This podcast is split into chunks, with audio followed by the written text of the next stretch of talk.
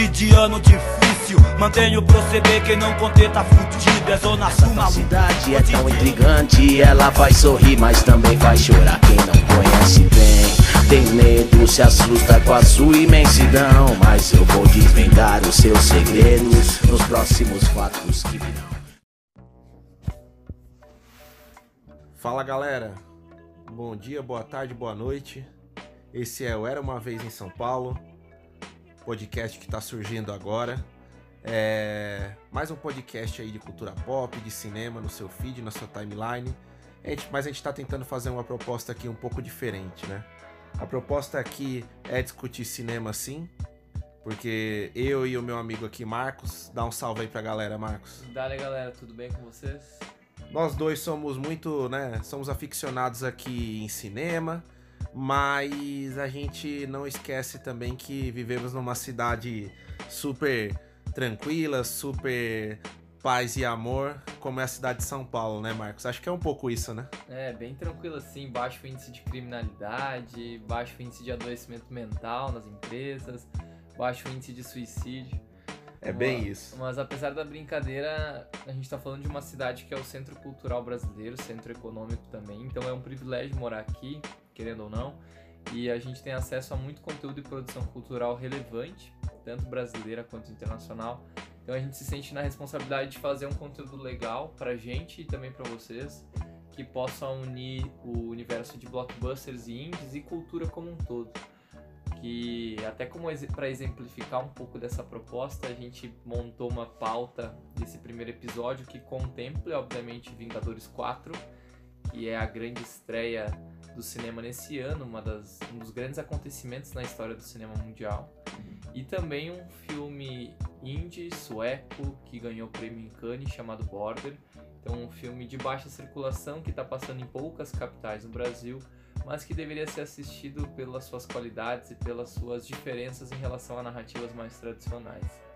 A gente também quer falar para vocês, tendo em vista que Border ganhou um certo olhar à mostra em Cannes no ano passado, falar do festival que começa nesse ano, na verdade nesse mês, né, lá na França, no dia E só para fechar, galera, assim como o Marcos falou, a nossa proposta aqui então é trazer dicas culturais, tudo mais que a cidade de São Paulo nos proporciona. E aí a gente quer oferecer um pouco dessa dessas nossas experiências aqui nessa cidade para vocês ao longo dos próximos episódios. Mas sem mais delongas aí, bora para a primeira pauta.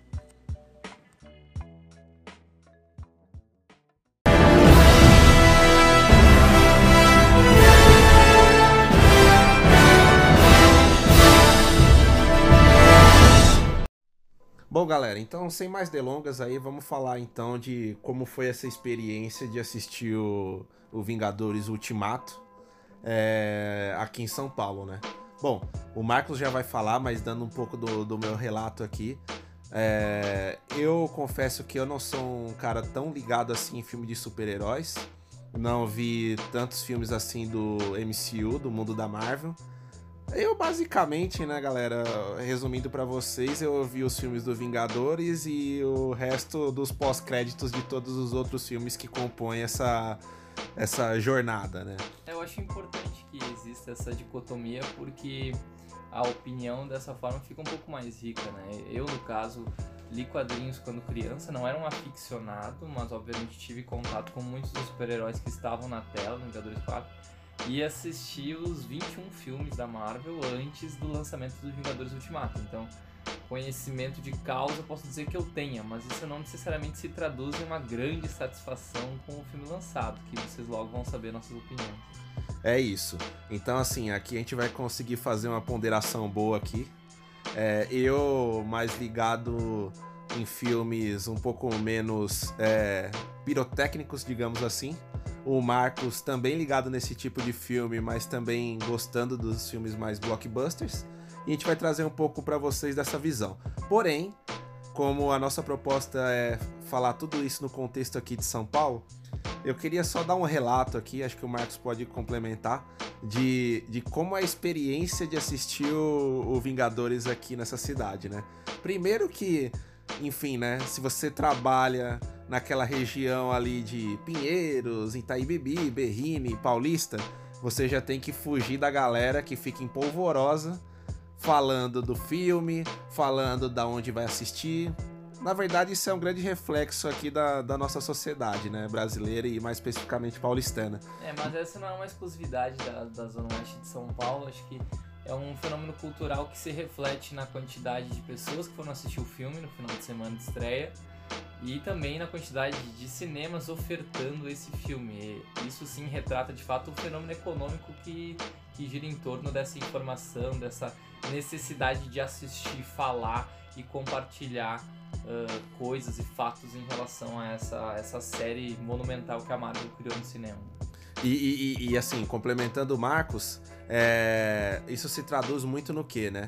Bom, acho que tanto eu como ele gostamos muito de ir em cinemas como a Reserva Cultural, como o, o espaço, é, o Cine Sesc, o Espaço Itaú de, de cinema, enfim, que são cinemas que oferecem mais possibilidades, né? E, e, é nisso que São Paulo se destaca, né, em relação a outros lugares, outras capitais do país, porque te dá muita possibilidade de não só ver esses filmes comerciais de Cinemark, o CIA e tudo mais, mas também um cenário europeu e filmes que, enfim, não passariam nessas grandes salas. É. Porém, o que o Marcos vai trazer aqui também é o relato de salas como Reserva Cultural, que fizeram até anúncio, né, Marcos? Falando Exato. que iam passar o Vingadores, né? É, Vingadores é diferente, galera. Não adianta. Eu tenho um prazer de ir olhar um filme no IMAX, digamos lá da Cinépolis, em qualquer grande rede de cinema. Gosto muito de pagar uma grana para olhar filmes que são filmados em IMAX nessas salas diferenciadas, como por exemplo o caso do Dunkirk, o último filme do Nolan, que é um filme para ser assistido no, numa sala IMAX, não assistido numa sala 2D tradicional. Mas aqui tu vê um fenômeno cultural tão forte que, olha, veja só o e-mail que eu recebi do Reserva Cultural. Caros frequentadores, atendendo a pedidos do público da sétima arte, na próxima programação entraremos com um dos filmes mais aguardados do momento, Vingadores Ultimato. Cara, isso é algo que realmente contrapõe muito do que a gente imagina como uh, circuito alternativo de arte no Brasil, representado, claro, por um dos cinemas mais importantes de São Paulo, que é a Reserva Cultural. E tu vê não só esse movimento de exposição Vingadores em cinemas de arte, como salas uh, em grandes multiplex, como no caso de Cinemark, Cinépolis, sendo tomadas quase que por inteiros por esse lançamento.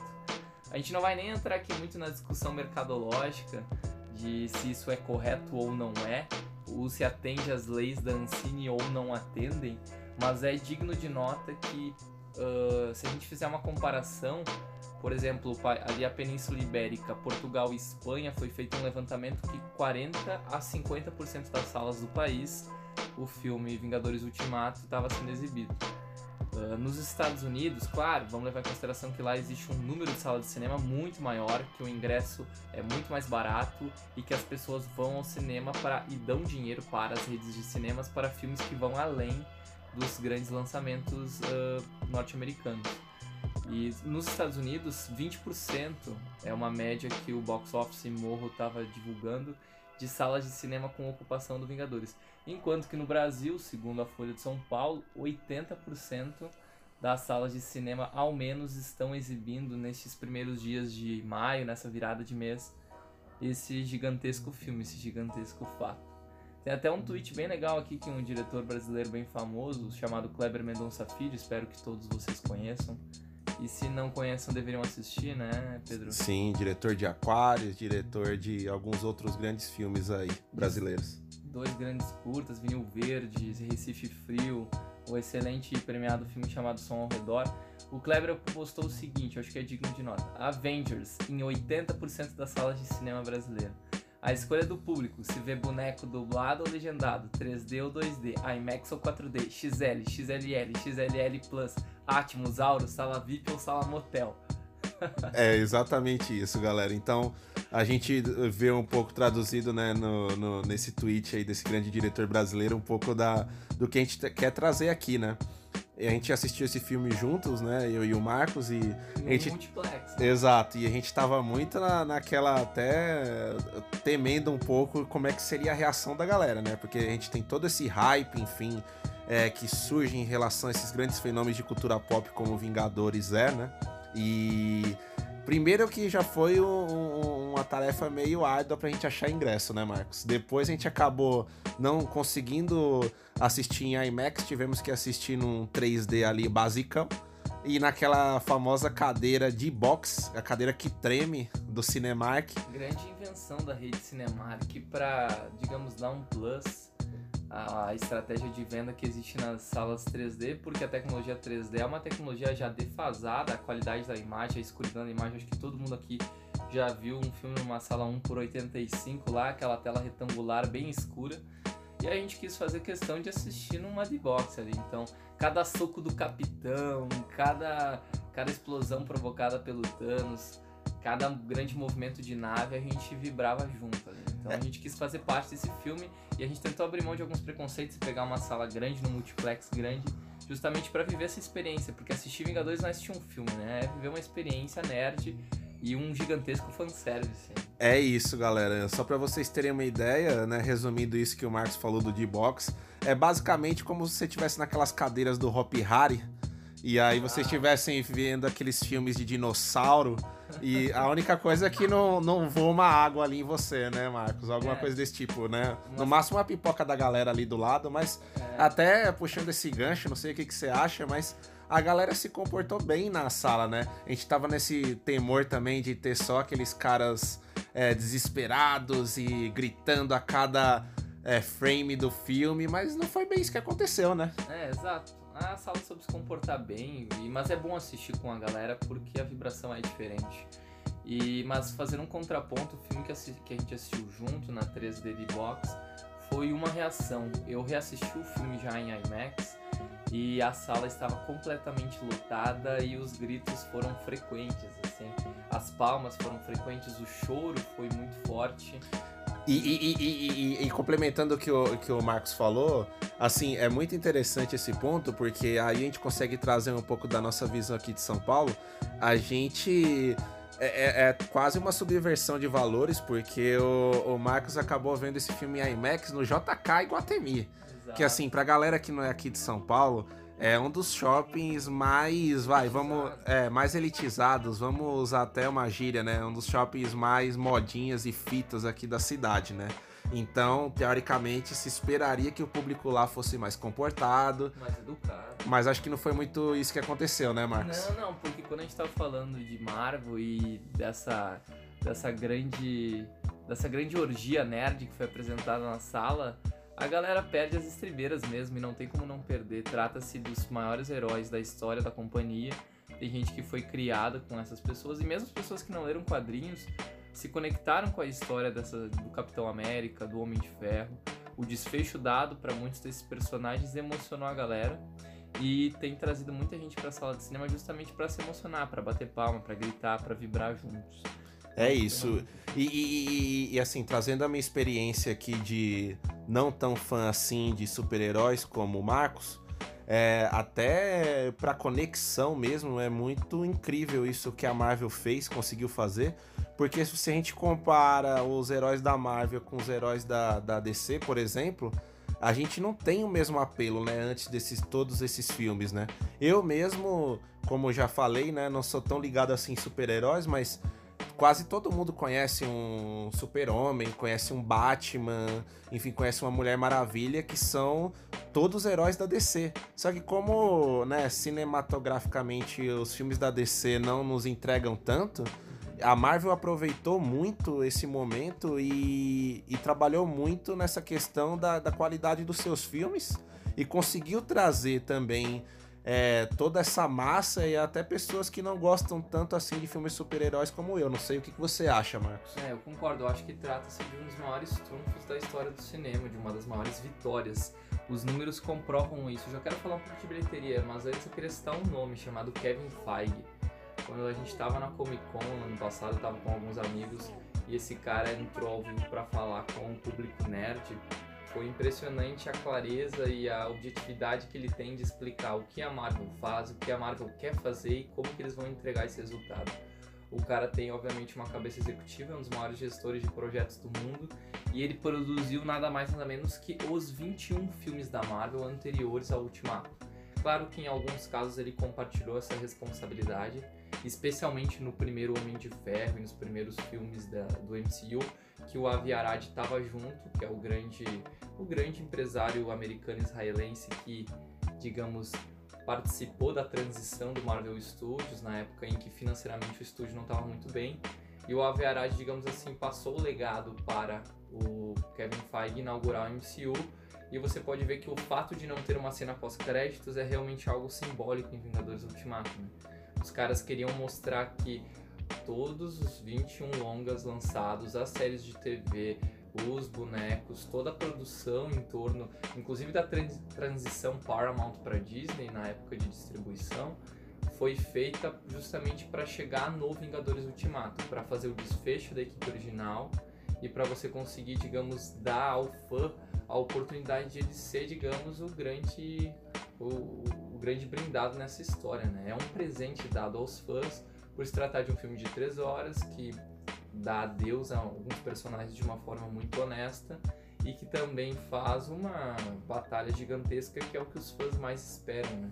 Com mais de 20, 25 heróis, os mais primários aos mais uh, de baixíssimo escalão e usando o grande vilão do universo, né? Um cara que teve um filme dedicado a si, que foi Vingadores Guerra Infinita, por sinal um filme excelente, e que aqui aparece mais como uma, uma uma visão antagônica dos Vingadores para cumprir o papel do bad guy e fazer com que a guerra aconteça. É isso. Então, galera, vamos, vamos começar a falar das nossas impressões mesmo pro filme, né? Do filme. Enfim, o Marcos já deu uma palhinha aqui é, desse filme, né? Que gerou até briga em Hong Kong por, por, por gente que dava spoiler. Eu descobri que teve briga também nos cinemas do Rio de Janeiro. Teve um cara que São Gonçalo, hein? São Gonçalo. Os caras conseguiram brigar dentro da sala de cinema porque teve um cidadão que não conseguiu, não conseguiu segurar os spoilers e saiu dizendo em voz alta para um monte de gente o que, que ia acontecer. É, galera, isso daí acho que acontece aqui em São Paulo também. Com acho certeza já aconteceu em algumas sessões aí desde o lançamento do filme. Só não foi noticiado, né? Mas, enfim. É, mas a é importante gente... falar de spoilers, porque é o seguinte, a gente vai analisar o filme aqui. Então não tem como não citar coisas revelativas à narrativa. Não adianta a gente ficar falando sobre ah, o desfecho do personagem A, que nem certos analistas fazem. Isso aqui não, não, é, não tem a ver com o nosso podcast. A gente quer dar real para vocês. Então, se vocês querem estar limpos e totalmente uh, transparentes para viverem a experiência de Ultimato, recomendo primeiro assistirem ao filme nessas é salas é lotadíssimas do Brasil e depois retornem aqui e ouçam a nossa conversa. Boa, é isso aí. Então vamos lá, pessoal. Impressões gerais do filme, né? É... Como, como eu tinha falado para vocês, acho que a gente vai conseguir trazer um contraponto legal aqui. Primeiro aqui na minha visão, né? De uma pessoa que não, não acompanha assim tão de perto é, filmes de super-herói, que fez isso mais na sua adolescência, até infância.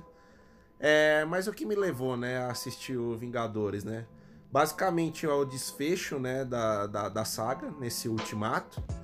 E assim, por ter acompanhado já os outros três filmes né, da, da saga Vingadores e por saber minimamente as informações dos personagens ali isolados, né? Yeah. Mas dos 20, 21 filmes que foram lançados, eu acho que eu vi só uns 40%. E é um desfecho satisfatório para ti? Então, é, era, era nisso que eu queria puxar o gancho também. É, dado a, a, a, minha preferência por filmes mais dramáticos, por filmes que contam mais o cotidiano, mais reais, é lógico que eu não queria isso no Vingadores Ultimato.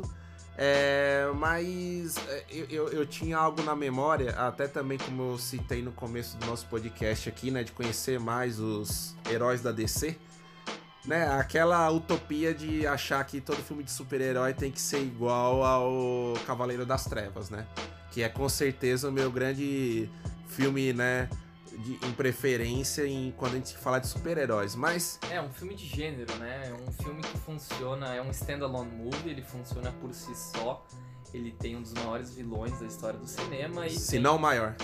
E tem uma uma construção de herói e de forças e fraquezas por trás de um homem bilionário, como é o, o nosso querido Batman, que poucos filmes conseguem fazer.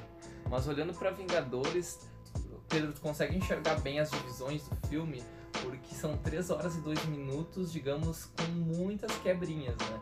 Eles começam quase que como um prólogo ali, mostrando a vida do Gavião Arqueiro. Eles fazem uma introdução no qual eles fazem uma quebra de expectativa enorme em relação à força de Thanos contra a Turma dos Vingadores. Aí eles transitam para a grande chave central do filme, que é a viagem no tempo, a reunião dos Vingadores que sobreviveram ao acontecimento do Vingadores 3. E aí eles fazem um desfecho depois das viagens no tempo de uma batalha gigantesca na sede dos Vingadores ali destruída por um Thanos que volta de uma forma um pouco diferente do primeiro filme, né? É isso. É, é... A, minha, a minha impressão e assim o que eu assim já adiantando gostei bastante do filme, mas o que eu queria ressaltar é, é a carga dramática desse filme, porque no Guerra Infinita a gente consegue, né, até separar um pouco Guerra Infinita e Ultimato do resto dos filmes dos Vingadores, né? Os dois são muito colados. É, o Guerra Infinita ele já traz essa carga dramática com Thanos, o Thanos sendo esse personagem central, e até por isso, por essa carga dramática que surpreende, pelo menos me surpreendeu, eu fiz um pouco esse paralelo com o Cavaleiro das Trevas. Porque o Thanos ele conseguiu um destaque acima dos heróis nesse filme, que é a mesma coisa que o Coringa do Heath Ledger faz no Cavaleiro das Trevas. Porém, Cavaleiro das Trevas era um filme é, focado em muito menos personagens do que esse da Marvel, né? Não dá nem para comparar. Mas puxando o, o, gancho da dramaticidade que eu tava falando, é, como o Marcos comentou, essa quebra de expectativas que já começa o Ultimato, né? Com os Vingadores remanescentes indo lá, indo pro combate com Thanos já fragilizado, que já não queria mais guerra, não queria é. mais nada. É, é muito Thanos. engraçado, né? É com o Thor finalmente mirando na cabeça, né, Marcos? Exatamente. É, é um Thanos aposentado, cozinhando, uh, de, de, sem sapato, né? Sem sapato. Uh, de regata em casa, praticamente. Só faltou um palheiro ali para fumar, para ficar bem tranquilo, um chapéu, uma música tocando. Ele realmente estava na fazenda e os caras foram lá incomodar ele depois de ter realizado o plano dele. E aí isso é muito legal, né? Porque, enfim, eu que não tô tão acostumado assim com filme de super-heróis, a gente já procura os clichês, ou já fica no inconsciente. Então, o, o, o, meio mais natural seria eles, eles terem essa batalha, esse enfrentamento com Thanos, esse reencontro com Thanos só no fim do filme, se fosse um filme mais clichê.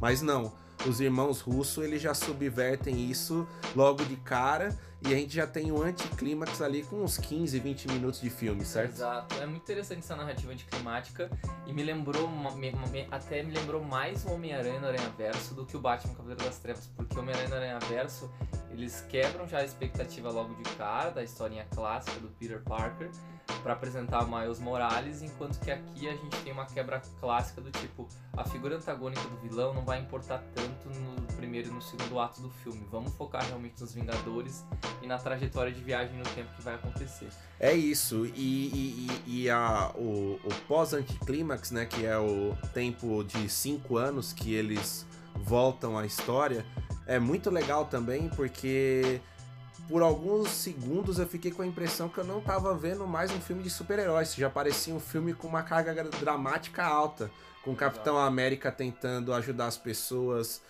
quase que numa espécie de alcoólicos anônimos é, ali, né? Naquelas excelente. discussões, terapias, enfim.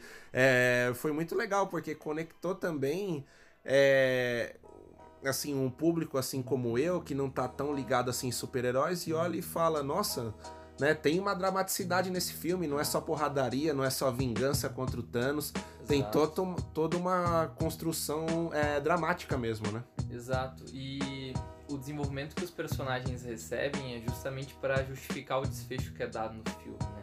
As cenas não estão inseridas lá simplesmente pelo fanservice, elas estão pelo fanservice sim, eles respeitam o fã do começo ao fim, mas as cenas estão também para justificar o que vai ser feito com cada um dos personagens. E tem um fato bem legal que, se a gente for olhar o histórico dos irmãos Russo, o Joe e o Anthony Russo, eles dirigiram Capitão América Soldado Invernal, Capitão América Guerra Civil e Vingadores Guerra Infinita. E eles mesmos falaram que o Vingadores Ultimato seria o endgame deles, né? Que seria a, também a última jogada deles.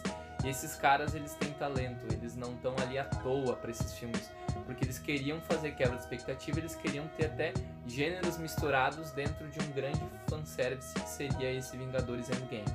E se vocês observarem, não sei o que, tu acha, Pedro, mas a primeira, basicamente a primeira hora do filme é uma eles trabalham com a ideia de luto mesmo, com a ideia de perda, de consequência em cima daquilo, sendo que todos os grandes fãs e não fãs da Marvel sabiam que haveria uma reviravolta por trás.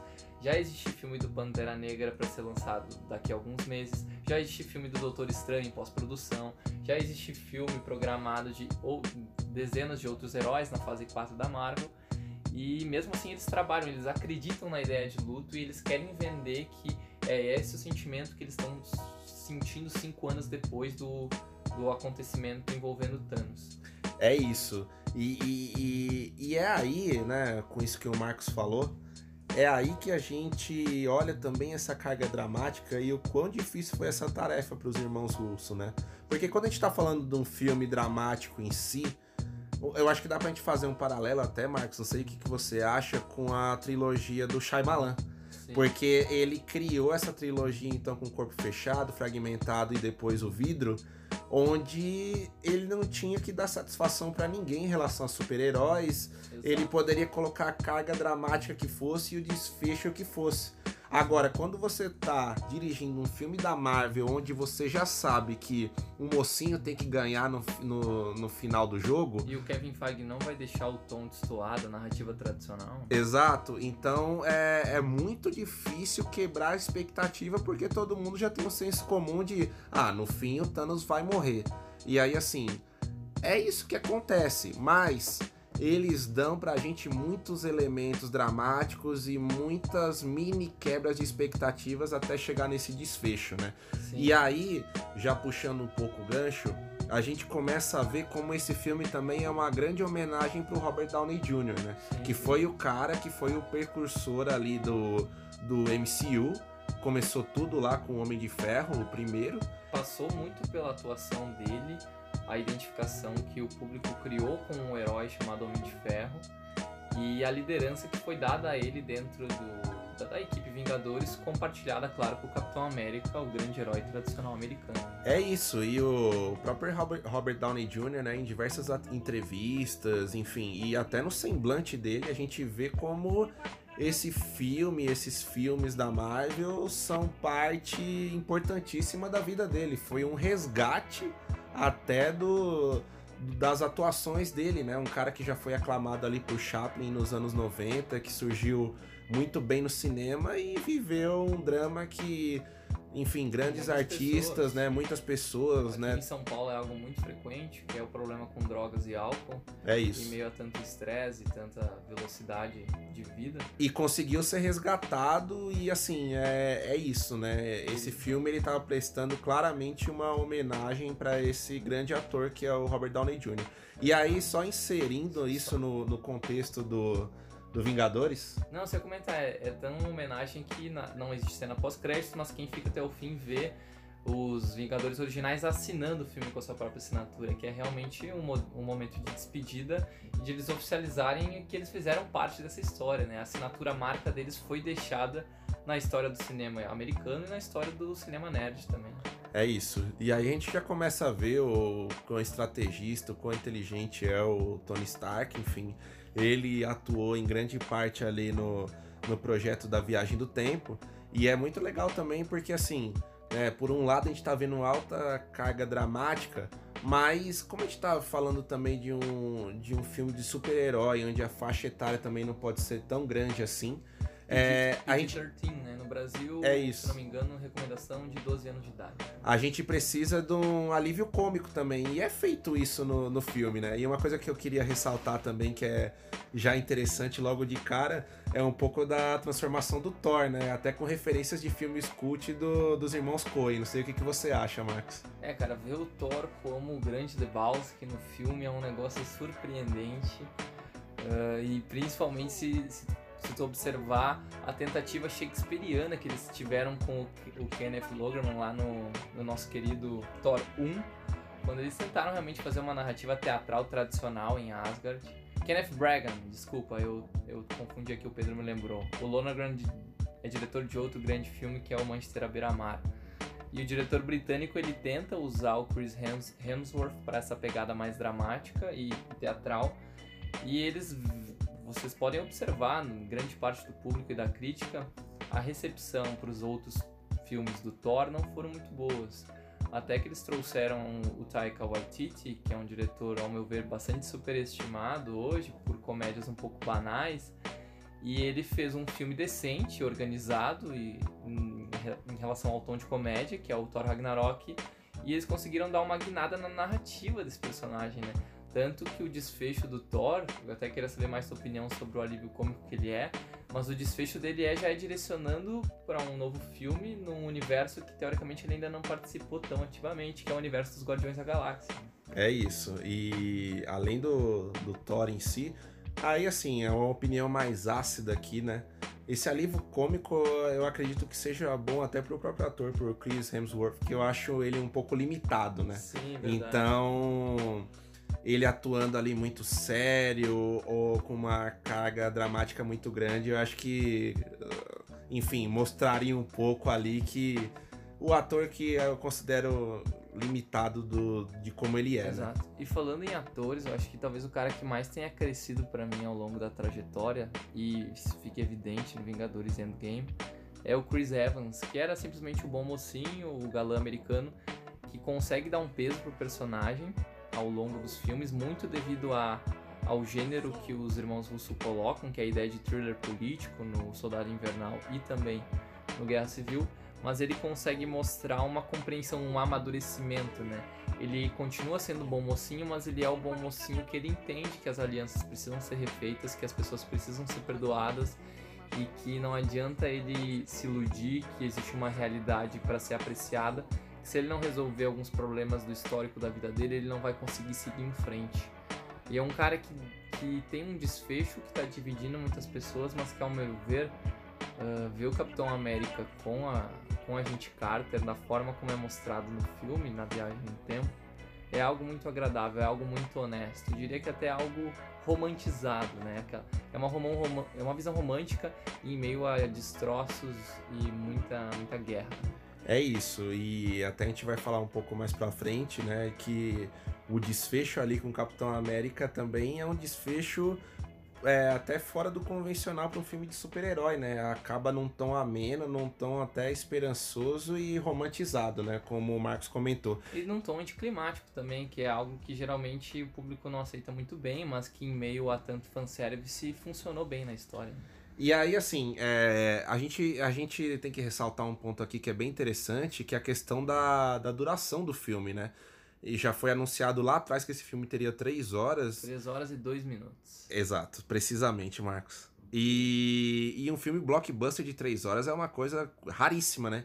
Eu consigo lembrar ali de cabeça um, um, Senhor dos Anéis, talvez um Titanic chegando perto disso. Exato. Mas é, é, é, é, é bem grande, né? Você já tem um impacto ali que, putz, três horas no cinema tudo mais. Mas assim, uma das vantagens para mim desse filme é que ele passa muito rápido. Passa ele passa muito rápido e não de maneira de tipo, nossa, tá tudo atropelado e tudo mais. Não, a história é bem contada, ela tem uma intensidade boa, ela ela tem que ficar, enfim, mais rápida em alguns momentos, mas em outros momentos dá para trazer uma cadência também pro filme. Isso, isso é muito interessante, né? E aí, assim, é, falando de novo dos personagens, né? Que a gente tem o arco do Thor, enfim, do Tony Stark, só, do só Capitão América, como o Marcos falou. Não, um ponto importante sobre a questão da duração. Isso também diz relação direta com o que a gente comentou no começo do fenômeno de bilheteria e do fenômeno de lotação de salas. Porque quando tem um filme de três horas a distribuição desse filme é diferente, porque tu precisa de mais salas para comportar a exibição dele. Tu não consegue fazer cinco exibições dele num dia, tu faz três, quatro no máximo. Ou seja, tu ocupa de fato o cinema mais com ele. E quando tem pessoas que no Brasil, às vezes, como na cidade de São Paulo, precisam viajar 30 minutos, uma hora. Ou até chegar, mais, né? Até mais, para chegar num, num, grande centro para assistir um, um filme como esse. E precisam pagar 20 reais de estacionamento, 70 reais às vezes para pegar o ingresso inteiro e mais um combo de pipoca com o filho ali. Esse cara não vai ter tempo pra ficar indo assistir três horas do Avengers e depois mais duas horas do Border, que é o filme que a gente vai comentar daqui a pouco. É isso. Ele escolhe um e vai assistir ele. E o fato desse filme ter feito um bilhão e, mais, e, e 250 milhões de dólares no primeiro final de semana tem relação com isso também. As pessoas elas querem assistir, elas se dedicam, fazem a, a jornada de, de experiência de assistir esse filme dentro de uma sala de cinema e elas também dedicam dinheiro para isso. Então, elas estão dispostas a pagar 50, 70 reais, porque como é o único filme que elas vão assistir provavelmente no final de semana, elas vão assistir numa sala boa, num shopping decente, e el- elas estão dispostas a fazer isso. E se você olhar os números do Vingadores 4, é um negócio que surpreende até mesmo as expectativas da Marvel. O filme ele fez 350 milhões de dólares nos Estados Unidos no primeiro final de semana, sendo que há um ano atrás o Guerra Infinita, que também tinha tanta expectativa quanto este, fez 257, ou seja, quase 100 milhões de dólares de diferença nos Estados Unidos. Já se tornou a maior abertura da história no final de semana lá. E se você olhar a nível mundial, com o mercado chinês, por exemplo, injetando aí mais 300 milhões de dólares, o filme realmente bateu 1 bilhão e 200 milhões no primeiro final de semana. Ele caminha a passos largos aí para ser um recorde na no cinema americano, mas ainda vai ter que suar bastante sangue para chegar em Avatar e O Vento Levou. Avatar ali na casa dos 2.7 bi, né, Marcos? É um Se eu não me engano. impressionante. E, e- e é isso, né? Então a gente tá falando realmente aqui do filme grandioso. Voltando àquele gancho lá dos personagens, eu achei muito interessante também o que eles fizeram com o Hulk, né? Com a questão ali da, do meio termo entre o Hulk em si e a, e a personalidade do Bruce Banner, né? Então o Hulk inteligente ali. O professor Hulk. O professor Hulk. né? Isso. E apesar de ele ter feito algumas trapalhadas também, né? Convenhamos, né? Na É. verdade, o Tony Stark que, que salvou a história ali. Mas, Mas- É, é um bom alívio cômico. Exato. Pra mim não funciona tanto quanto o Thor, porque o Thor trata-se de fato do Big Lebowski em- em- dentro de um filme nerd. Mas o Hulk no começo eu acho que funciona muito bem, principalmente aquela cena no restaurante ali estabelece uma dinâmica de personagem bem legal. Agora sim, pessoal, a gente tá falando muito bem do filme, enfim, é, dando todos os louros e tudo mais que esse filme merece de fato. Mas antes de, de dar minha opinião definitiva, eu queria trazer um ponto aqui que é, que é pequeno pra história, mas queria saber um pouco da sua opinião também, Marcos. É, e de vocês aí, galera. É, que é um pouco daquele clichê, aquela coisa arrastada que o filme de super-herói não consegue sair. Qual que é o ponto, né? É o ponto quando, gente, quando eles vão pegar aquela joia é, que, que eles encontram Caveira Vermelha, que me fugiu o Joia planeta. É isso, a joia da alma agora. Vorme. Isso, que a gente vai, que eles vão lá de encontrar o Caveira Vermelha e tudo mais. Que é aquele lenga-lenga de ah, eu morro, você morre, eu morro, você morre, eu morro, você morre, morre da viúva negra ali com o arqueiro verde, né? Ali acho que, enfim, eu sei que é uma utopia é, pensar nisso em filme de super-herói, mas acho que é, é uma cena talvez que poderia ser evitada ou poderia ter sido solucionada de uma outra maneira. Me lembrou assim até, Marcos, aí eu queria seu depoimento, aquela cena da Annette Bening lá dançando no Capitão Marvel. Ô, galera, só pra ter uma ideia aqui, o Marcos adora essa cena, tá? Não, por favor, pessoal, eu prefiro não tecer comentários detalhados sobre Capitão Marvel, porque é um filme que me decepcionou bastante. Mas, cara, eu vou ter que fazer um contraponto aqui dos grandes, porque eu acho que dos flashbacks de busca de joia de jo- das joias do infinito, a busca da joia da alma é a que pra mim se encerra melhor, assim. Eu gosto da ideia de ter dois Vingadores originais secundários, como o Viva Negra e o Arqueiro, lutando pra ter uma importância narrativa e eles fazendo o que seria o maior underdog de todos, que é o Jeremy Renner lá, ter cada vez mais espaço e fechando o arco da Viúva Negra de uma forma antecipada, né? Porque ela é uma heroína que se despede ali com duas horas de filme. Então aí na virada do segundo ato pro terceiro ato, mesmo sabendo que tem um filme da Viúva Negra prevista para fase 4. E se eu não me engano, eu tinha anotado primeiro trimestre de 2020. Então é questão de alguns meses vai ter um novo filme da Viúva Negra. Então acho que eles querem dar esse peso narrativo para ela, considerando já o que vai ter de, de lançamento. Fazendo até uma segunda. Uma, tentando agregar essa tua, essa tua ideia, Pedro, de, de narrativa mais arrastada. Eu acho que a, a questão visual de Vormir me agrada, entende? Aquela, a- aquele lago ali, aquela água parada. Eu acho que aquela montanha ela graficamente é bem desenhado, os designers se puxaram ali. O, a, o que mais me incomoda, na verdade, é a narrativa que é feita para buscar a joia do poder, que é a joia, é a narrativa tocada pela Nebula e pelo segundo Homem de Ferro lá. Sim, o, Don Tiddle, né? O famoso Don Tiddle. Uh, a gente tá falando do Rodney lá. Basicamente, eles têm uma narrativa. Aquilo ali sim é um legítimo MacGuffin, né? Eles usam basicamente a Nebula não como um personagem que agrega valor direto à narrativa central, mas simplesmente como uma personagem que vai viabilizar a volta do Thanos de encontro aos Vingadores, porque na medida que o Thanos é descartado na introdução do filme, eles precisam retornar esse cara e o exército dele para a narrativa central de uma forma que exista um novo combate, para que realmente o ápice do filme seja encontrado. Eu acho que aquela cena ali, em que até o próprio Rocket participa um pouco, a cena da Nebula, ela é criada quase como um todo devido à fraqueza que ela tem uh, no passado de ter a sua personagem muito aliada do pai e a personagem do presente buscando justamente a joia para desfazer os erros do pai. E a, o fato das enfim, da mente dela ser cruzada, permite com que o Thanos acompanhe a busca das joias pelo Vingadores no futuro, que está sendo feita no passado, após a viagem no tempo, e permite que esse cara retorne por meio do portal lá dentro dos, da série dos Vingadores para realizar o, enfim, o que não precisa nem ser comentado que todo mundo acompanhou no ato final do filme. Então, talvez esse esse enfim, esse flashback ali de 2014, da cena de 2014 do Guardiões da Galáxia incomode um pouco mais do que a de Homer. Mas de fato, a, o, a questão do segundo ato do filme, que são as viagens no tempo em si e os Vingadores reunidos, é para mim é a grande barriga do filme. O próprio retorno do Thor com a mãe dele, que é algo narrativa, assim, em termos de narrativa é algo bem importante para tu alimentar mais quem é o personagem Thor, o fato de ele ter perdido a mãe dele.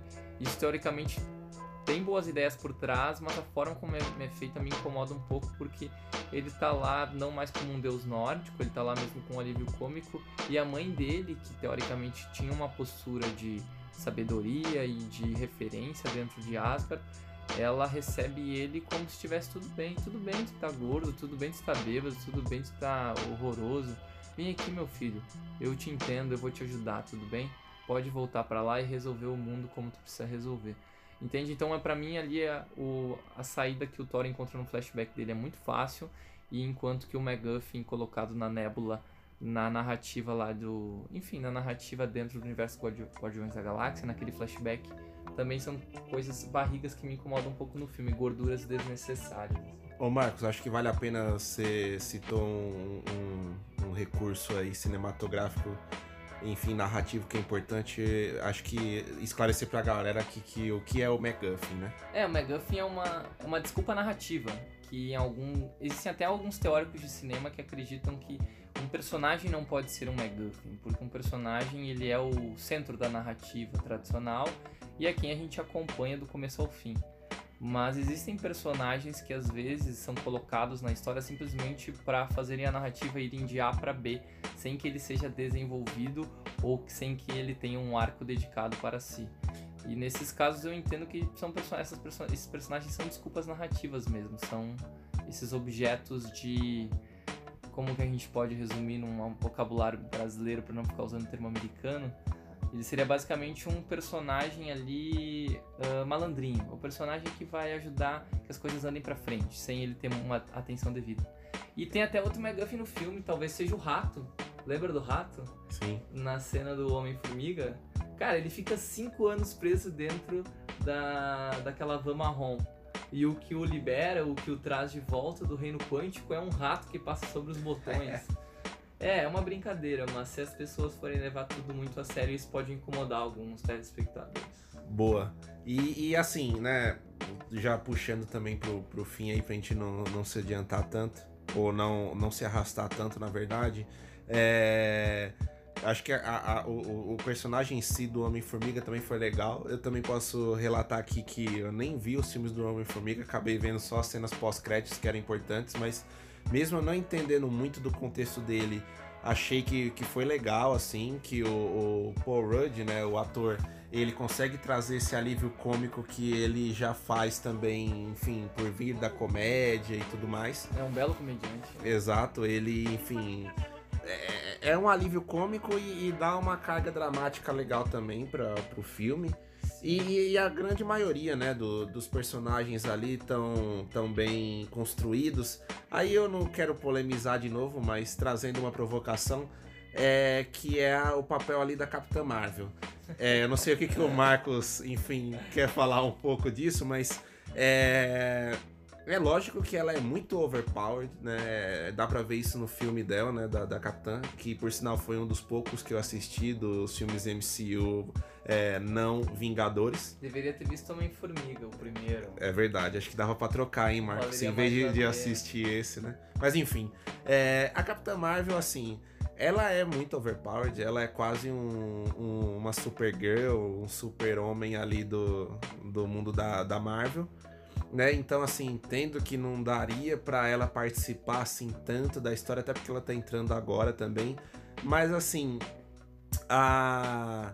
as entradas que ela faz nesse filme às vezes ficam um pouco sem, sem explicação anterior, sabe? Não tem uma introdução ela vai e brota ali para salvar o Tony Stark, ela vai ali e arrebenta uma nave do Thanos inteira. GPS automático ali. Exato, ela é. tem, ela ela ressalta sempre que tem muitos planetas para cuidar e tudo mais. Ela muda o corte de cabelo ali de uma hora para outra, né? É e... quase que nem aquele corvo a jato em Game of Thrones que o Jon Snow manda no final da sétima temporada para Daenerys chegar com os dragões lá. É isso.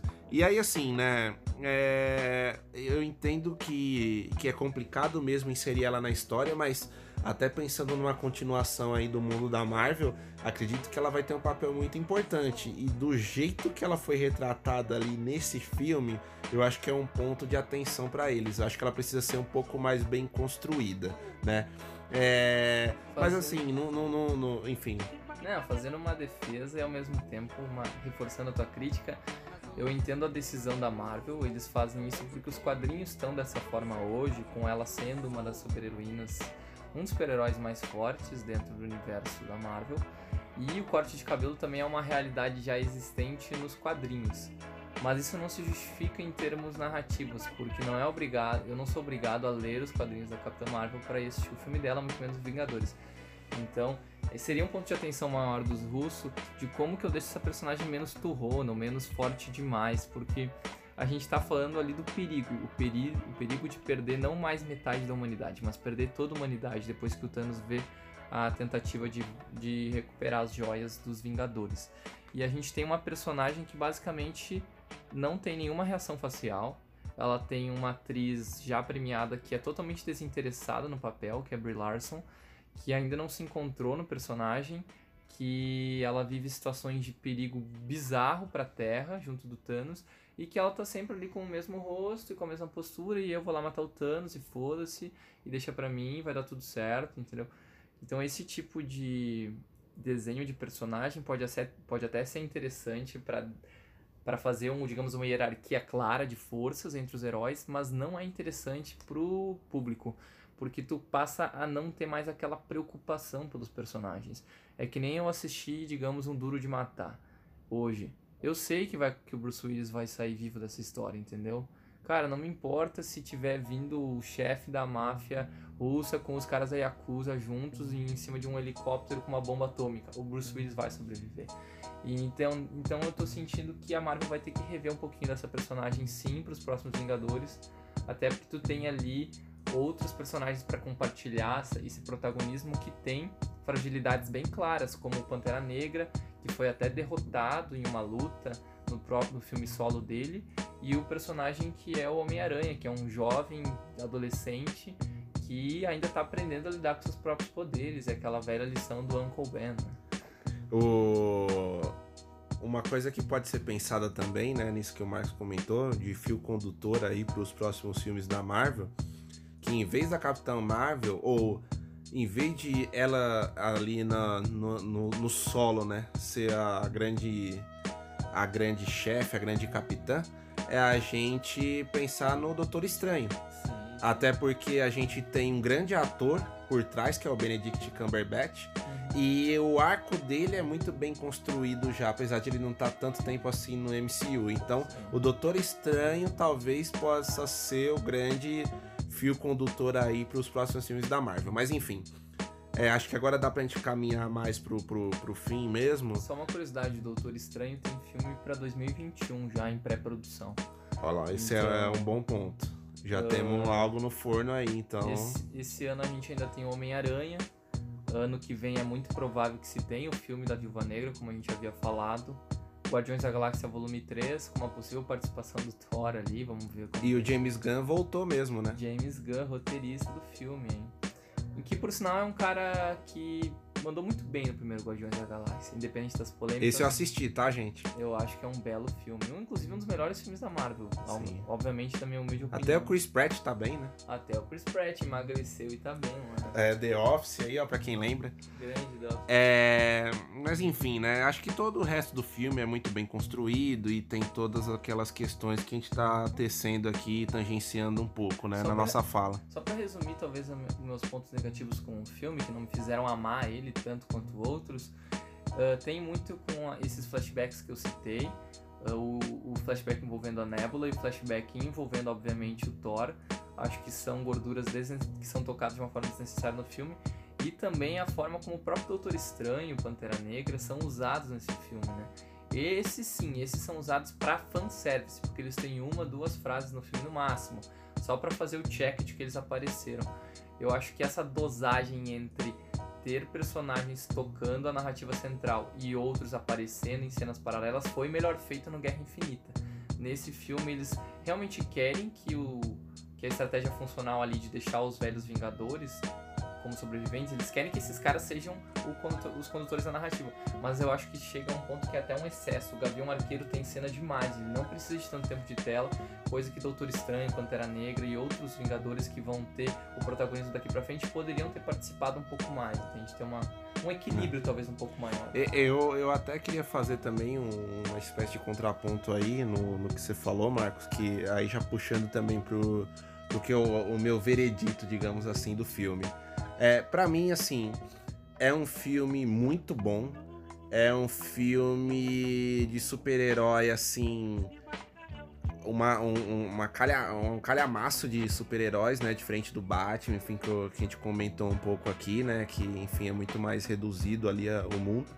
É, esse filme do Vingadores, enfim, acaba juntando vários personagens protagonistas principais e, e consegue ser feito assim de uma maneira muito equilibrada.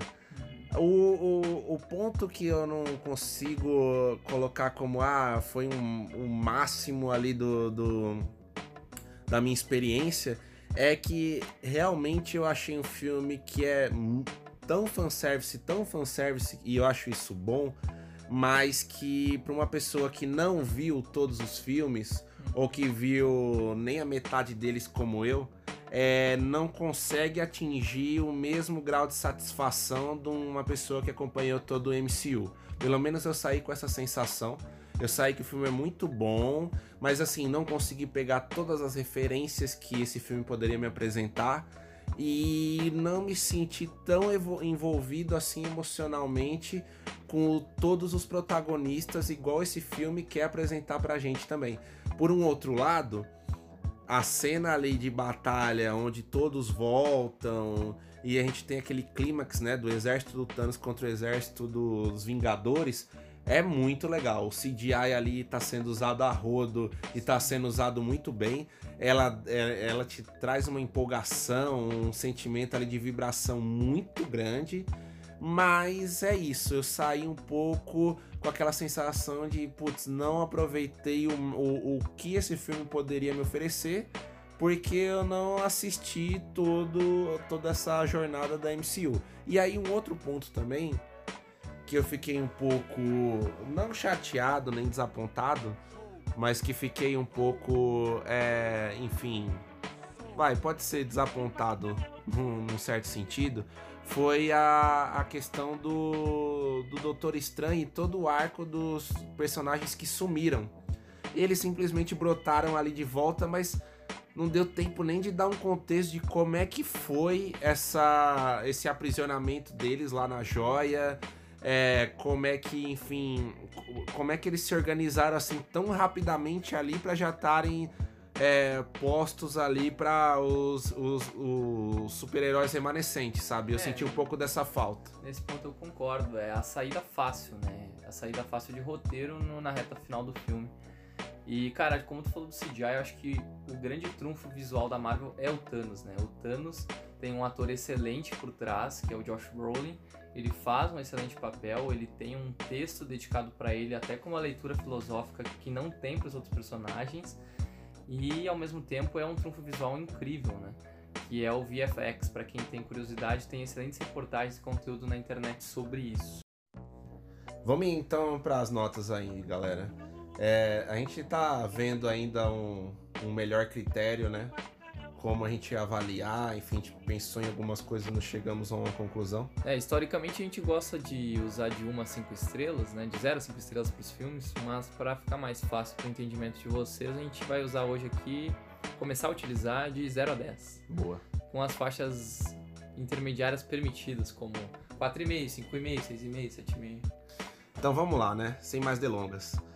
É, por tudo isso que eu falei assim do Guerra Infinita, né? E, e como terminou, e aí agora a gente olhando pro, pro Ultimato, eu acho que, enfim, o filme tem uma série, uma porção de é, pontos positivos. É, o- todos os arcos assim são minimamente bem é, fechados, bem terminados. Mas aí acho que tem um pouco também da, da minha sensação, né? Que eu poderia né, ter visto todos os filmes da Marvel. Mas como eu não fiz, né? E aí olhando ali a experiência do Ultimato, eu acho que falta pra mim alguma coisa. Aí eu acho que é menos a parte técnica do filme e mais a minha experiência em relação aos outros filmes da Marvel. Então por isso que eu não dou a nota fechada, né, pro, pro Ultimato, né? E também Próxima estação, Next station. Bom, então como eu tava falando, né, dessa questão desse lenga-lenga aí da Viúva Negra e do Gavião Arqueiro, né, e depois o Ronin, né, o que o personagem virou do Jeremy Renner. É... E aí assim, né, eu poderia dar uma nota maior se a gente olhasse só para o mundo de super-heróis, mas como a gente aqui tende a sempre equilibrar em relação ao, ao a experiência cinematográfica em si e olhando todo o escopo mesmo de, de filme, enfim, de qualquer gênero que seja, eu acho que esse filme assim ele foi bem conduzido, mas é, ele, ele e, e épico e tudo mais, mas não ainda me faltou alguma coisa. Então por isso eu daria uma nota ali 8 pra esse filme. Boa. É uma boa nota, cara. Esperava Enrolei um pouco, né? Pra menos. falar. Não, esperava menos de ti. Ah, menos gosto pelo filme, digamos. Pra mim, eu, eu gosto da, da forma como é conduzido, mas eu uso a régua comparativa com os demais filmes da Marvel, né? E realmente os filmes anteriores do- dos irmãos Russo eu gosto de todos, são, são os que eu mais gosto no universo da Marvel, junto do Guardiões da Galáxia. E eu acredito que dos quatro filmes que eles dirigiram, o Endgame é o mais fraco de todos. E por isso que eu vou dar uma nota 7. Eu acho que os outros filmes beiram assim a, ao estado da arte do que a Marvel poderia fazer no cinema, principalmente o Soldado Invernal e o Guerra Civil. Então uma nota 7, a gente tem uma nota de 7,5, a média que a gente chega aqui não era uma vez em São Paulo. E considerando a nossa experiência como um todo, né? De ter assistido com uma sala lotada, entendendo o fenômeno cultural que é esse filme. Quem diria, né? Eu fui um cara menos criterioso que você, hein? É, não, nota 7. Nota 7 tá, já, já tá de bom grado com, com Vingadores Endgame. Passou Boa. de ano, passou de ano. Boa. Com louvor até. Com louvor. Se, se ele estudasse na USP, com louvor. Só uma curiosidade, o, o, que que tu, o que que tu mais gostou do que tu viu na Marvel? Qual foi o melhor filme que tu lembra, assim, melhor experiência? Foi o primeiro Vingadores? Foi o Guardiões? Não, na verdade não. Assim, de novo, né? Como eu já falei que não acompanhei nem 50% dos filmes da Marvel e tudo mais, eu acho que o filme que mais é, me trouxe experiências, impressões legais foi o Pantera Negra. Ah, legal. Eu acho que ele foi um pouco superestimado, assim, pra concorrer ao Oscar de melhor filme. Porém, a, a- mensagem que ele Pô, mas foi passa. o Green Book que ganhou. É, não, aí, aí, bom, a gente pode comentar no outro podcast porque eu não concordo com isso nem a pau, né? Acho que nem o senhor.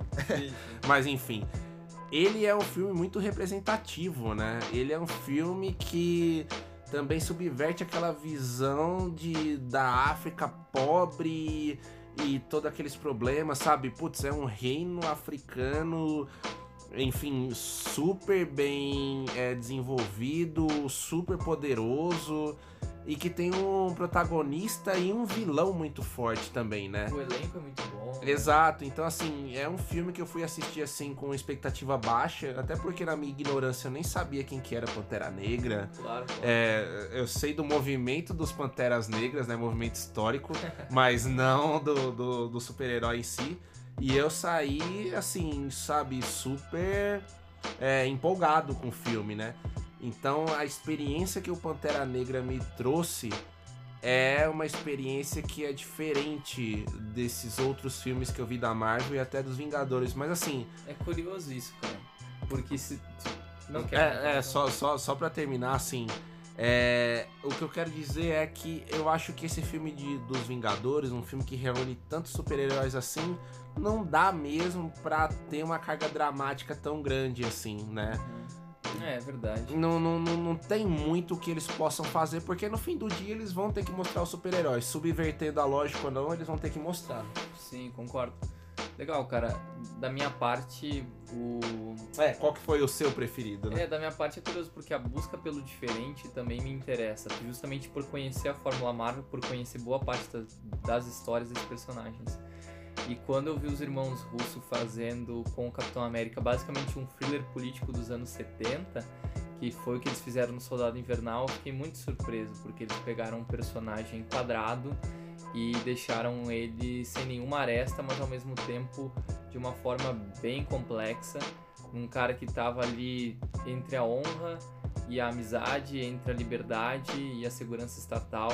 Eles trouxeram essa discussão de uma forma bem interessante na dicotomia Homem de Ferro em Guerra Civil, mas no Soldado Invernal acho que tu desenvolve muito bem o personagem e ao mesmo tempo tu tem a capacidade de ver um filme diferente, um filme de gênero mesmo, que é algo que vai além, digamos, da, do fanservice tradicional.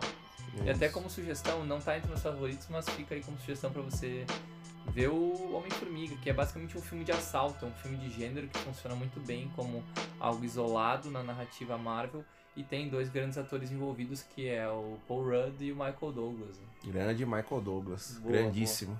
Bom, Legal. acho que é isso, galera. A gente conseguiu trazer um pouco aqui da nossa visão pra vocês de Vingadores. Agora, seguindo aqui o propósito do nosso podcast, vamos falar aqui, dar uma pincelada rápida no, no Border, esse filme que já pode ser considerado cult, né? É, um filmezinho cult atual. Só uma última pincelada muito re- breve em Vingadores.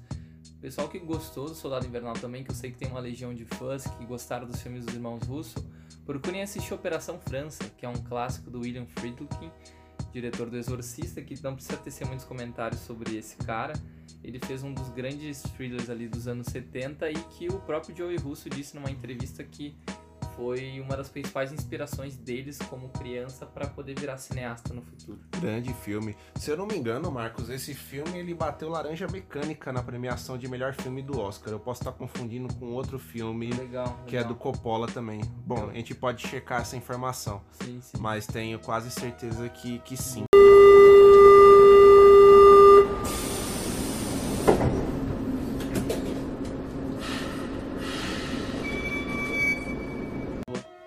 Sobre Border, o que você tem a comentar? Acho que esse, Marcos, até por ser um filme indie, vale a pena a gente dar pra galera uma sinopse desse filme, né? Quer ler aí pro pessoal?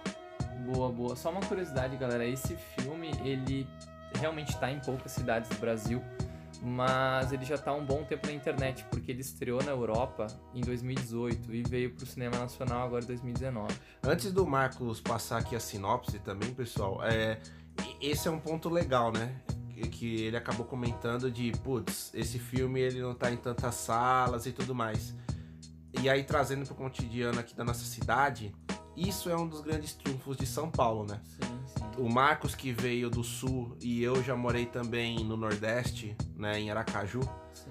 é, a gente não consegue encontrar esses tipos de filme em tantas salas de cinema ou quase que nenhuma, né? Então é, é muito interessante também a possibilidade que São Paulo, Rio de Janeiro, enfim, capitais maiores aqui do país conseguem, mesmo que reduzidamente, trazer pra gente né, uma possibilidade de assistir um filme mais diferente, né?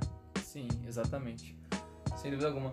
Sobre o Border, pessoal, antes de entrar num- numa breve análise sobre ele, ele foi, como eu havia comentado, ele ganhou a mostra Um Certo Olhar em Cannes no ano passado. E ele também foi o representante da Suécia no Oscar de Melhor Filme Estrangeiro em 2019. Também até foi indicado ao Oscar de Melhor Maquiagem, que acabou sendo. que acabou premiando Vice, o filme do Adam McKay. que- Caramba, o Marcos vai me matar aqui, mas eu não assisti esse filme ainda. Não, sorte tua, cara, não assim. E ele também é um filme premiado nos festivais de Munique, Jerusalém, Los Angeles e Palm Springs. Ou seja, esse filme rodou o mundo e infelizmente estreou em poucos cinemas do Brasil. Mas por favor, se vocês acharem interessante nossa discussão, que vai ser obviamente com spoilers bem reduzidos para incentivar a busca por essa, por essa história, ah, vocês também procurem e assistam. Basicamente a sinopse diz sobre a Tina, que é a nossa personagem principal, é uma personagem feminina. Ela é uma policial que trabalha no aeroporto fiscalizando bagagens e, bagagens e passageiros. E essa Tina, que é interpretada pela Eva Melander, ela é capaz de ler as pessoas apenas pelo olhar. Na verdade, ela fareja as pessoas, né? Isso é, É. muito curioso. Então, isso era uma vantagem da profissão dela. E basicamente as coisas vão mudar, né? O incidente incitante da história aqui, que vai gerar o conflito central, é que ela vai tentar identificar um criminoso em potencial no, no aeroporto e ela descobre que a intuição dela falhou, que ela não tem provas suficientes para dizer que aquele cara lá é um criminoso. Ela não encontra nada na bagagem nem que comprove que ele deveria ser detido pela polícia. E a partir disso a história se desenvolve. É isso. Então, assim, pessoal, dando uma pincelada rápida, né? E de novo, né? Como o Marcos falou, sem dar muitos spoilers, né? Até para incentivar aí que todo mundo assista. Esse filme, ele é um filme que, na minha opinião, ele é bem construído. Ele traz uma discussão assim diferente ou pouco usual aqui para para nossa mentalidade mais é, americanizada e tudo mais, né? É, assim, até ele é um, ele, ele pode ser considerado até um choque nesse sentido, porque ele traz umas discussões que são bem pouco usuais, né, Marcos? Não sei o que, que, que, você acha. É, existe um ponto crucial que a gente pode falar aqui, que não é spoiler, que tu identifica logo no começo do filme. A personagem da Tina, ela não é uma humana normal. Ela tem trejeitos no rosto e no corpo dela que parecem fazer com que ela seja alguma coisa diferente. Então esse tema do diferente está presente em todo o filme, né? Isso é um grande ponto. Tanto na narrativa, digamos, na história que está sendo contada, quanto no formato que ela é contada também, né? Essa diferença é explorada pelo diretor. Agora, agora né, não querendo te interromper, Marcos, Claro, mas acho que vale uma coisa, pessoal, para assistir esse tipo de filme. É que assim, é um filme que, na minha opinião, ele é um pouco arrastado. né? Ele não é um filme que flui assim de uma maneira tão convencional igual a gente tá acostumado. Então, acho que só vale a pena essa dica de assistir o filme assim com a mente mais aberta, Exato. é, sabendo que ele tem um ritmo um pouco mais é, parado, mas que ele traz mensagens legais. né? É, o diretor também tá em começo de carreira, que é o Ali Abase.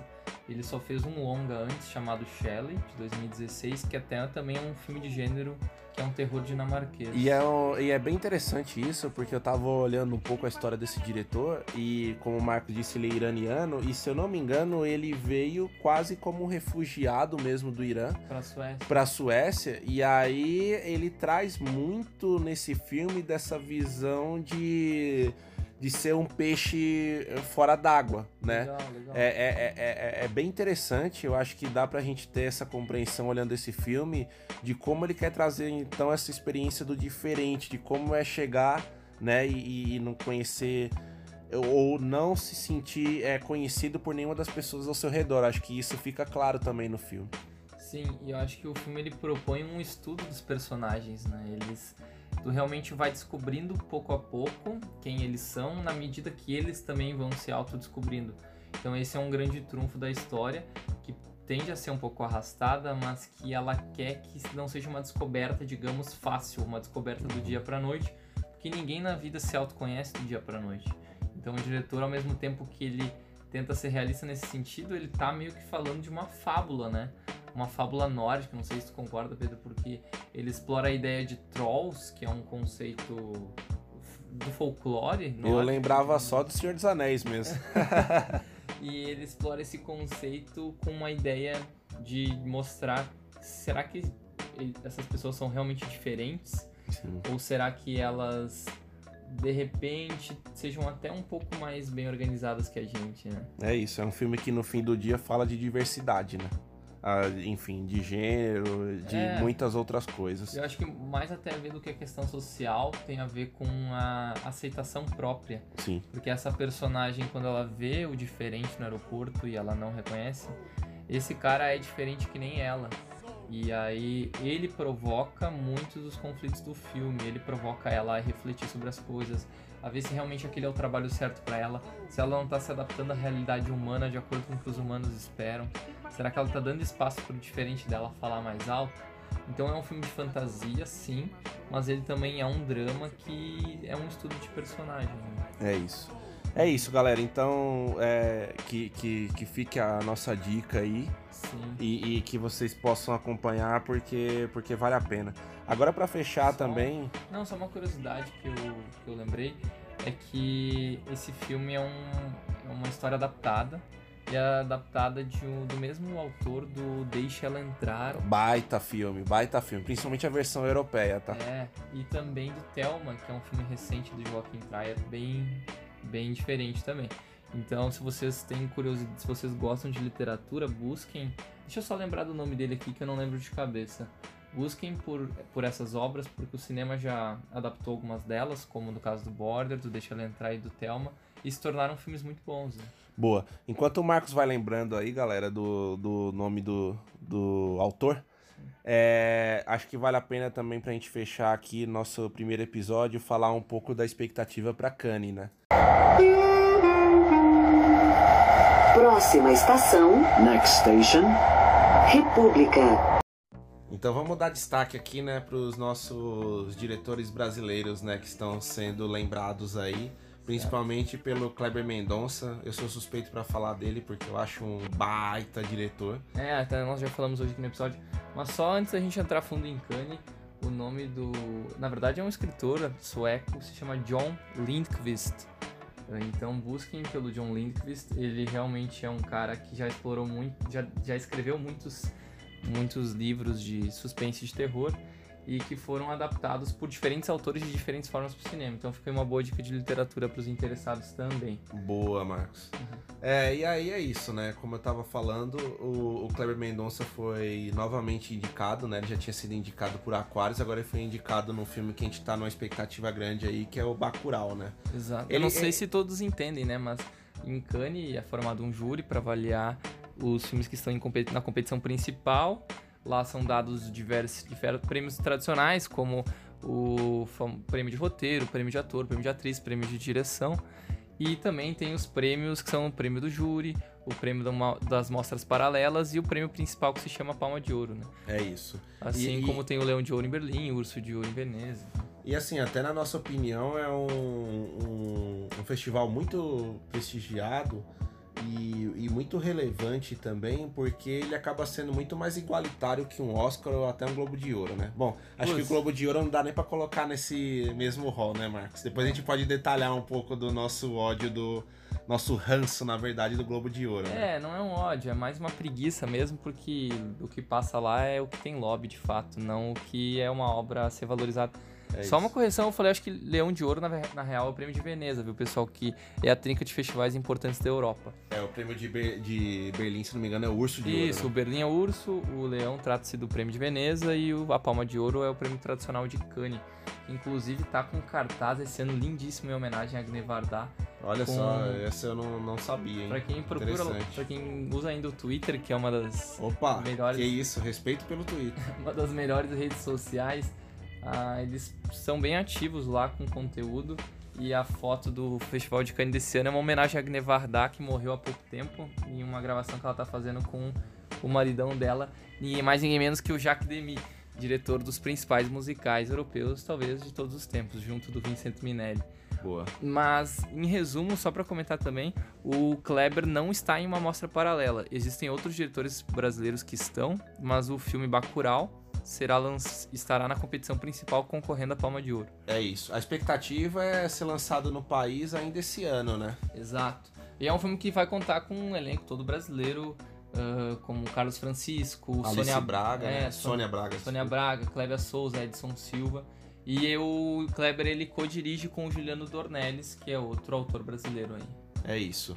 Então, assim, galera, a gente tá na expectativa aí por esse filme. É, aí, só trazendo os, os principais que estão concorrendo à destaques, palma, palma de ouro aí, Marcos, a gente pode detalhar pro pessoal. Mas, se eu não me engano, tem do Almodova, né? E Tem, tem, tem. tem do Terence Malik também, né? Tem Malik, tem Almodóvar com Dolor e Glória. A última vez que o Almodóvar esteve lá foi pra causar polêmica. Lembra na época que ele presidiu o júri Opa. ele, ele rejeitou dar o prêmio a filmes da Netflix. Olha que tem diretor causando polêmica no júri que é pior que o Almodóvar, hein? Pior que o Senhor Las von Trier, talvez? É verdade. Ah, além de, desses tradicionais Malik, Almodóvar e o nosso querido Cleber Mendonça Filho e o Juliano Dornelles, tem outros três aqui que me chamam muito a atenção. Eu espero que vocês conheçam já, mas o Marco Bellocchio é um velho diretor italiano que ainda está em atividade, que vale a pena conferir os filmes dele. Ele produz, ainda dirige alguns filmes desde a década de 60 e tem um novo filme dele chamado O Traidor.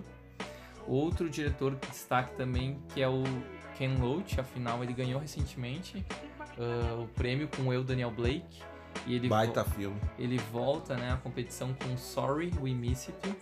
E por fim, mas não menos importante, ah, outro diretor que eu gosto também, mas isso acho que não é exclusividade minha, muita gente tem relação com ele, é o Jim Jarmusch.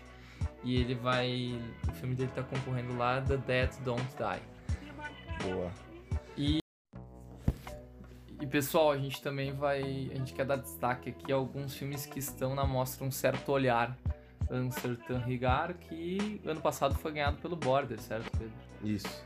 Ah, um destaque interessante aqui é o filme brasileiro que está nessa mostra com, com- com- concorrendo, do Karim Ainuz, que se chama A Vida Invisível de Eurídice Guzmão, com ninguém mais, ninguém menos que Fernanda Montenegro no elenco. Grande. E o Karim, só pra ressaltar, foi o, foi o diretor de Praia do Futuro. Um filme que não foi é, tão.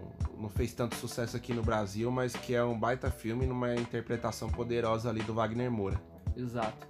Tem aqui cerca de 15, 20 filmes concorrendo a um certo olhar, mas acho que vale mais destaque a mostra paralela mesmo, que vai ser a quinzena dos realizadores. Lá tem grandes nomes do cinema esse ano, com obras interessantes para serem conferidas. E aqui o destaque de um certo olhar, e até a nossa torcida também vai pro longa brasileiro. Né? É isso aí. Ah, o que tem de interessante na quinzena dos realizadores é que ela é uma mostra paralela que rola desde 69 e ela permite, se permite ser um pouco mais eclética, né? Ela busca descobrir novos cineastas, isso na teoria, mas na prática eles trazem nomes bem fortes e, e tradicionais para lá. Uma curiosidade é que ah, existe a produção da Alice Furtado esse ano, que é uma produção brasileira, chamada Sem Seu Sangue, que vai contar a história de uma, de uma adolescente introspectiva, digamos assim. Tem muito a ver com o que a gente, que a gente vive aqui na cidade de São Paulo, né? Ah, basicamente, esse filme conta com um elenco brasileiro bem legal, como Lourenço Mutarelli, Ismar Tirelli Neto, Valentina Luz, Digão Ribeiro, e é um dos destaques da quinzena dos realizadores. Além disso, vai ter também filme novo do Lavi Dias, do Bertrand Bonello, do Takashi Mike. Grande Takashi Mike, se ninguém viu a Audition, fica aí uma recomendação de clássico para conferir agora no mês de maio. Detalhe, pessoal, eu sou esse ninguém também. É, então fica a dica aí, Pedro, porque o Takashi Mike é um grande diretor. Bom, beleza. É isso, pessoal. A gente quis trazer um pouco do panorama aqui de Cannes também, para dar até uma identidade aqui do nosso podcast de, né, gastamos um tempo bom aqui falando de Vingadores e tudo mais, mas a gente não deixa também de, de acompanhar aquilo que a gente gosta no fim do cinema, que é a diversidade, que é esse olhar mais do, enfim, independente que Kanye traz muito forte, né? Então, é um pouco isso que a gente tá querendo ressaltar e que a gente pretende ressaltar ao longo desses podcasts, né, Marcos? É, e Cannes pode parecer distante para alguns, afinal fica lá no litoral francês e para ter grana para ir dia 14 de maio lá é um pouco difícil, mas existem filmes que vão estar tá fora da competição principal lá em Cannes que vão estrear logo logo aqui no cinema brasileiro. Então, eu tenho duas sugestões para vocês acompanharem, que é o Rocketman, que é a cinebiografia do, do nosso querido Elton John. Por sinal, Rocketman é, na minha opinião, a melhor música do Elton John. Ah, legal. Então a gente pode trazer para o podcast, talvez no próximo mês, depois que estrear, é, uma análise do Rocketman como a gente fez com Nossa, o não lembrava que ele estreava tão cedo já. Estreia cedo. E também não estreia no cinema, mas estreia na Amazon Prime o novo filme do Nicholas Winding Refn, que particularmente é um diretor que eu gosto bastante, que dirigiu nada mais nada menos que Drive e Opa. o Demônio de Neon também. São filmes bem legais. O nome do filme dele se chama Too Old to Die Young. E é uma produção da Amazon que vai estrear no streaming daqui a alguns dias. Tem até documentário do Maradona lá em Cannes, então a galera tá Ih, ficando. caramba, esse aí. A galera tá ficando moderna. A, o Maradona fez toda aquela cena na última Copa, então, por causa desse documentário, né? Tem Pode... muito disso, né? Tem, tem disso. E galera, só para deixar claro, a gente não deu nota pro Border porque é um filme que a gente tá incentivando vocês a assistirem. Então, a análise profunda mesmo foi dedicada ao Vingadores Ultimato e do Border fica mais como uma recomendação. É isso. Pessoal, é isso que a gente quis trazer um pouco aqui nesse primeiro episódio. É, a ideia aqui de falar de cinema, mas de, uma, de um jeito mais descontraído.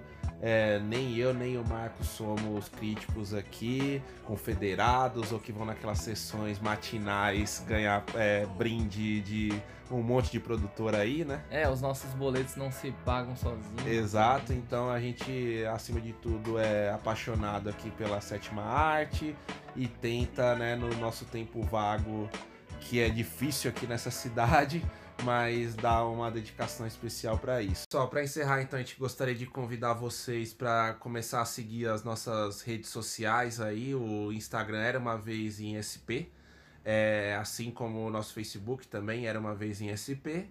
Quem quiser entrar em contato com a gente também, a gente tem o era uma vez em sp@gmail.com para futuros contatos aí. É, se quiserem mandar dúvidas, sugerir próximas pautas, é muito provável que saia um novo episódio somente na primeira semana de junho, porque o nosso colega Pedro aqui vai fazer uma viagem pro uma viagem de férias, viagem merecida. Exato, assim. exato. É, a gente tem que usar dos Faria Limas Boy aí que a gente encontra diariamente pra, pra também usufruir um pouco aí, né? Exato. E galera, sigam mesmo o conteúdo das redes que a gente vai, além de falar dos próximos programas, a gente vai publicar algumas análises, textos de filmes que não foram discutidos aqui no episódio e que merecem ser, ser vistos. Além de trilhas sonoras e toda essa parte musical que às vezes não são tão ressaltadas assim nos filmes, mas que a gente dá uma importância também de destaque, né? E, Pô, e, e dicas culturais também da, da cidade, né? Então isso, sempre exato. que a gente tiver um festival legal uma feira interessante, um show bacana, a gente quer, quer trazer para vocês aqui. Boa, eu sugiro vocês não desligarem ainda, porque para encerrar o episódio o Pedro vai colocar um som bem legal aqui no final da nossa discussão, que acho que vocês vão curtir. Boa. Beleza, Pedro? Valeu? É nós. Até mais.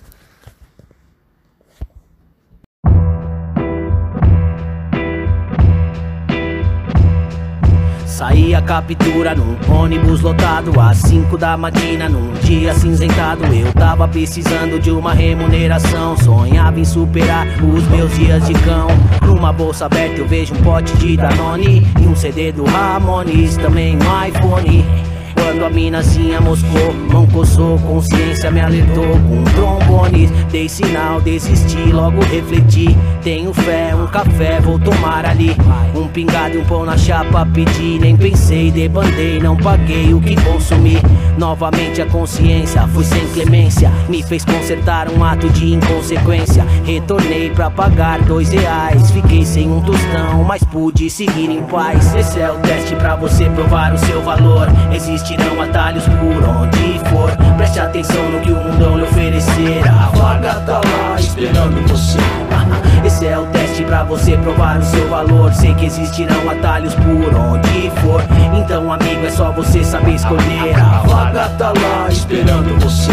Ah, na Barão de Tapetininga, só na Moringa. Procuro vagas de emprego, nenhuma vinga. As vagas são pra soldador, empacotador. Exigem muita experiência onde quer que for. Trombo um parceiro que também tava na correria. Ele me disse que tinha um plano pra salvar o dia. Esquema na Anhangabaú pra nós passa bem. Vamos encher nosso baú com notas de 100. Mas o malandro, quando é esperto demais, cai. Só peço pro pai paz e a zica que atrás sai. Tô no limite, mas recuso o convite. Peço desculpas por não estar no apetite. Bye, bye. Conto com a sorte pra escapar de algo tão macabro. Acho um anúncio para limpador de candelabro. Vou ao local e ouço a moça me dizer: A vaga estava esperando você.